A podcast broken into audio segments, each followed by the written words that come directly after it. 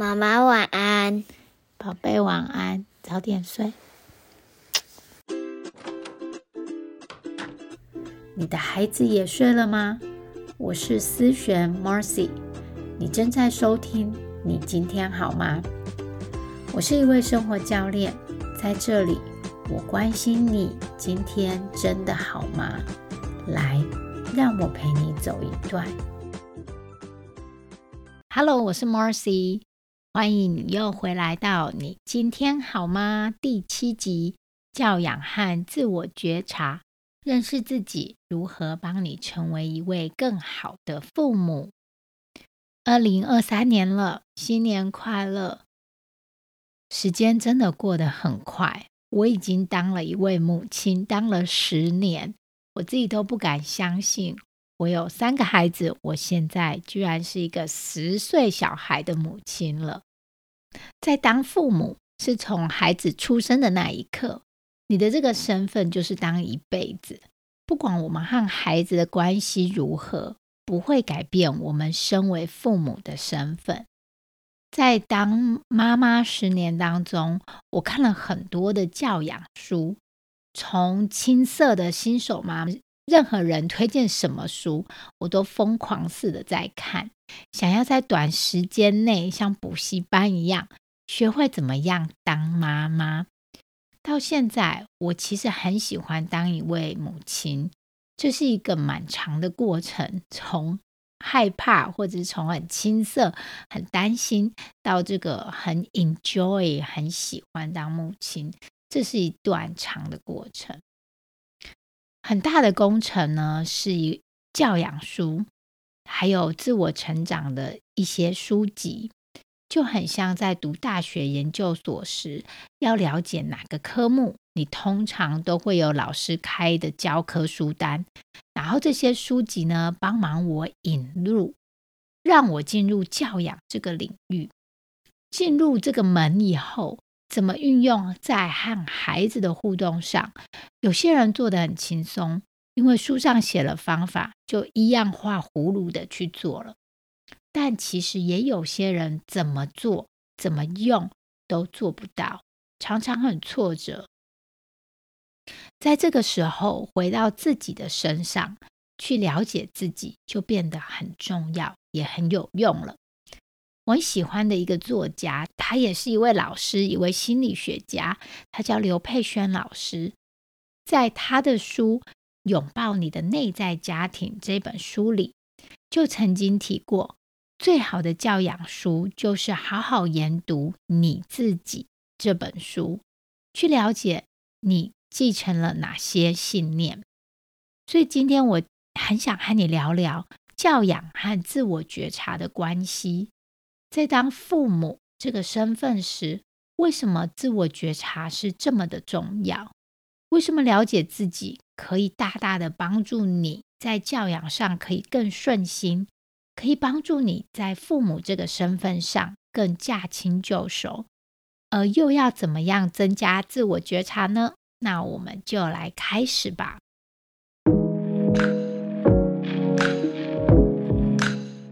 首先，什么是自我觉察？当我们还在小小孩的时候，我们觉察到自己最基本的需求，譬如说。我的儿子会说：“我肚子饿了，妈妈，我快饿死了，我需要吃东西。”或者是我女儿刚满三岁，她想要上厕所，她会告诉我：“我需要去厕所。”她也会说：“妈妈，我现在状况不好，我累了，我需要睡觉。”自我觉察就是自己感受到自己的一个状态，发现自己的需求。长大了一些，我们的前额叶比较发达以后，会开始观察，发现自己更仔细的状态，像是什么状态呢？简单来说，就是知道自己现在的想法、情绪、行为，知道自己的状况好不好，像是知道或者是观察到自己的情绪。哦，我刚刚有点烦躁。然后发生了什么什么事，所以我对小孩大吼大叫，或是我觉得我很焦虑或很担心，又或是我觉得我好像不饿，但是我现在却在大吃。我虽然不需要这些东西，但我却一直想要买。哦，或者是我在划手机却停不下来，这样叫做自我觉察，觉察到自己现在的情绪、现在的想法，还有自己的状态，甚至觉察到当下的状况。像是我正在逃避什么东西，我不想做什么事情。那为什么自我觉察可以帮助你在教养上省力很多呢？我想要和你分享一下几个原因和解套。首先，我们在教养上的挫折和执着，很多时候是来自我们的信念。所以，当我们增加自我觉察时，就会发现。原来这些信念、想法在主导着我们自己的教养方式，像是下面有几个我想要提出，我常常看到的信念，让父母在教养上有很多的挫折。例如，我从小就常常听师长告诉我，有情绪但不能哭，不能表达。小时候在班上，老师会打人，打了以后就会附加上这句话。不准哭。有时候是我被打，有时候即使我没有被打，我也不断的看着老师这样对待其他的同学。说，在过去，如果总是这样被教导，我们很自然而然的就会这样对待孩子。当孩子难过了、生气了、碰到挫折了，你很自然而然的就会叫他不准哭，对他的哭声呢，会特别的难以忍受。但是谁没有情绪呢？我们不是机器人呐，谁不会碰到挫折？如果你有，你是有有情绪不能哭、不能表达的这样的信念的人，那么面对孩子有情绪的时候，就会在教养上有很大的挑战和挫折。又譬如说，有时候我们会十分强调孩子要乖、要听话、要服从。但是哪一个孩子随时都听话、很乖、很服从呢？当孩子没有很乖、很听话、很服从的时候，我们就会感到挫折。如果进一步去了解自己背后的信念，会发现可能是我们有下面这些想法，像是你乖，我才给你想要的，你才配得拥有更好的。或是你听话，你表现的好，身为父母的我才有面子、有价值，才会觉得自己被肯定；或是你服从，才代表我有权利，好等等的这些信念，是这些信念才让你对孩子没有完全的服从，很挫折，有很大的情绪反应。这些有条件式的爱，对孩子的爱是很有条件的。甚至因为孩子的表现来决定你自己的价值，也是对自己的爱是很有条件式的。这都是教养上的挫折来源。我们的价值不来自于我们听话或者是服从。孩子刚出生的时候，常常会没有预期的大便，要换尿布，也会在你想睡觉的时候要喝奶。但是我们并没有因此觉得他们很不服从，而是预期他们就是会如此。所以，如果我们能够预期孩子就会和我有不一样的意见，和世界上所有的人类一样，不可能一直都和我一样有同样的做事方式。当我们对孩子表达不一样意见的时候，就会比较宽心，比较能够接受。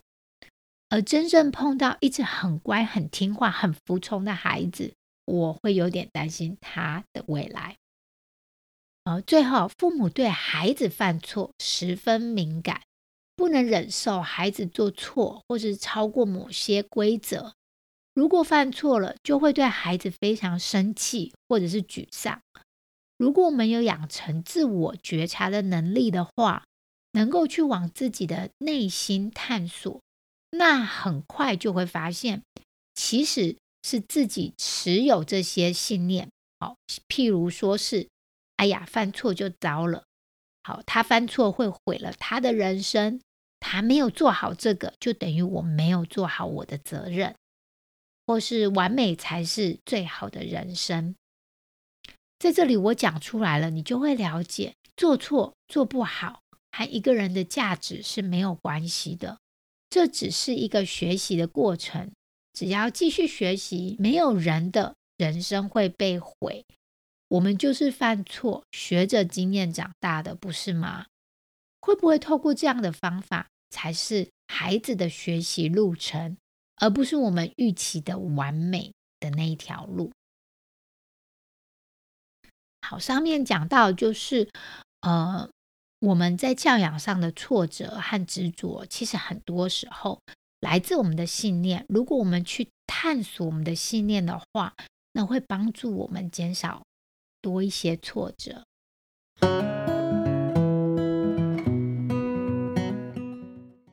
再来，对待自己的方式，常常呈现在对待孩子身上。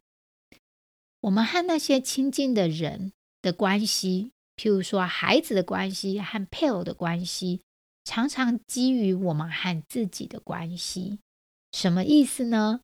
我们会不知不觉的用对待自己的方式来对待他们。像是如果我对自己很严苛，不接纳自己的弱点，或者是我对我想要改变的这些事情很没有耐心，那么我就很容易会这样子对待我的小孩。觉得他们很烦，明明说好要改变了，怎么还没改？因为那是我们习惯的方式来对待亲近的人，对待小孩，对待配偶，甚至对待自己。这也是人家说，和你最像的孩子，常常会让你最抓狂，因为你受不了自己的那些缺点，你也很难接纳、接受孩子有那些缺点。这个时候，你不需要怪孩子，怪你自己，因为我们只是习惯用相同的方式来对待身边的人而已。自我接纳就变得很重要了。有一本书是“不要做自己了，你做个人吧”。这本书里，作者提到了一点，让我印象很深刻。他说。知道了自己是有局限的普通人是一件好事，自觉让我有不容易自卑的底气。接纳自己的平凡，并不是看清自己，相反的，正是这份自觉让我不容易自卑。这几句让我很有感触。知道了自己就是一个普通的人类，有很多的优点，也有一堆缺点。所以在看见自己的缺点的时候，就可以很坦然、很接纳。哦，我就是这样。然后很讽刺的是，当我们坦然的去接受自己的缺点的时候，不去抗拒，我们反而更容易改变。这边说的抗拒，常常听到的像是：啊，我昨天真不应该拖延呐。那时候真不应该偷懒啊，这样等等的。相反的，不抗拒的方式是可以告诉自己：对啊，我偶尔会拖延，我偶尔很有行动力，我偶尔会偷懒，有时候也很勤劳。这就是不去抗拒，呃，不去抗拒的方式。当我们少了那份抗拒。接受自己就是普通人、正常人、平凡人，这不是自我放弃，而是接受这样的自己，会给予自己更多的空间发展，你就会有更多的勇气去做改变，或是你在做不好的时候，嗯，给予自己宽容，更容易再站起来，再尝试。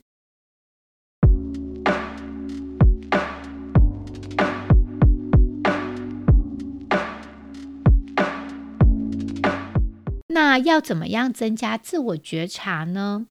这是需要练习的一个技能，可以像站在旁边另一个人一样，问自己问题，看自己的行为。你可以问问下面的问题：第一个，我现在正在感受什么情绪？这是我想要的吗？第二个，是什么想法才给我这些情绪的？第三个，可以对这样的状况有什么其他的想法呢？我们都同意，在教养上，当下的愤怒可以带来立即的效果，但你大概也赞同，那不是长久之计。我记得在正向教养中提到，孩子需要感觉更好，才能表现更好。相同的原则其实也用在我们身上，在教养上，如果我们可以感觉的更好，就是。嗯，保持在稳定正面的情绪之下，我们也是一样，表现的可以更好，我们的教养也可以更好。说了这么多，我要说的是，自我觉察对教养的帮助，就和我们去阅读教养书一样重要，甚至有时候我觉得可能自我觉察还更重要。难怪刘佩轩老师说，最好的教养书就是你自己的内在世界，就是好好研读你自己这本书，了解你继承了哪些信念。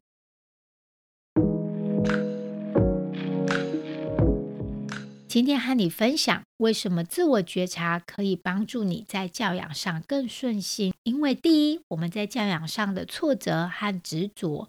很多时候是来自我们的信念，有时候只要放松一些这些信念，挫折就会少很多。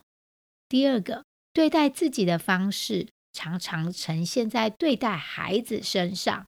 如果我们没办法接纳自己某些缺点，对孩子的那个缺点应该也会很难以忍受。第三，也因此自我接纳就变得很重要了。了解自己的平凡普通，不是自我放弃，反而更有助于你加速你的进步和改变，帮助你更有自信。第四，要怎么增加自我觉察呢？问自己问题，然后像观察另一个人的方式来形容出来现在的状态，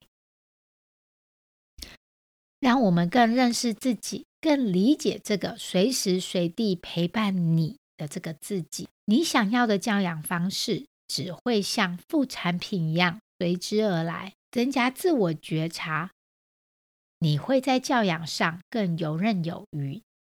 如果你喜欢今天的内容，麻烦你帮我到 Apple Podcast 留下五星评分，让更多人了解这个广播的内容，或是和你身边的人分享。如果有问题或是很喜欢这集的内容，都欢迎你私讯我。我的 FB 粉砖是新生活练习室，我都会亲自回复你哦。我们下次再见啦，拜拜。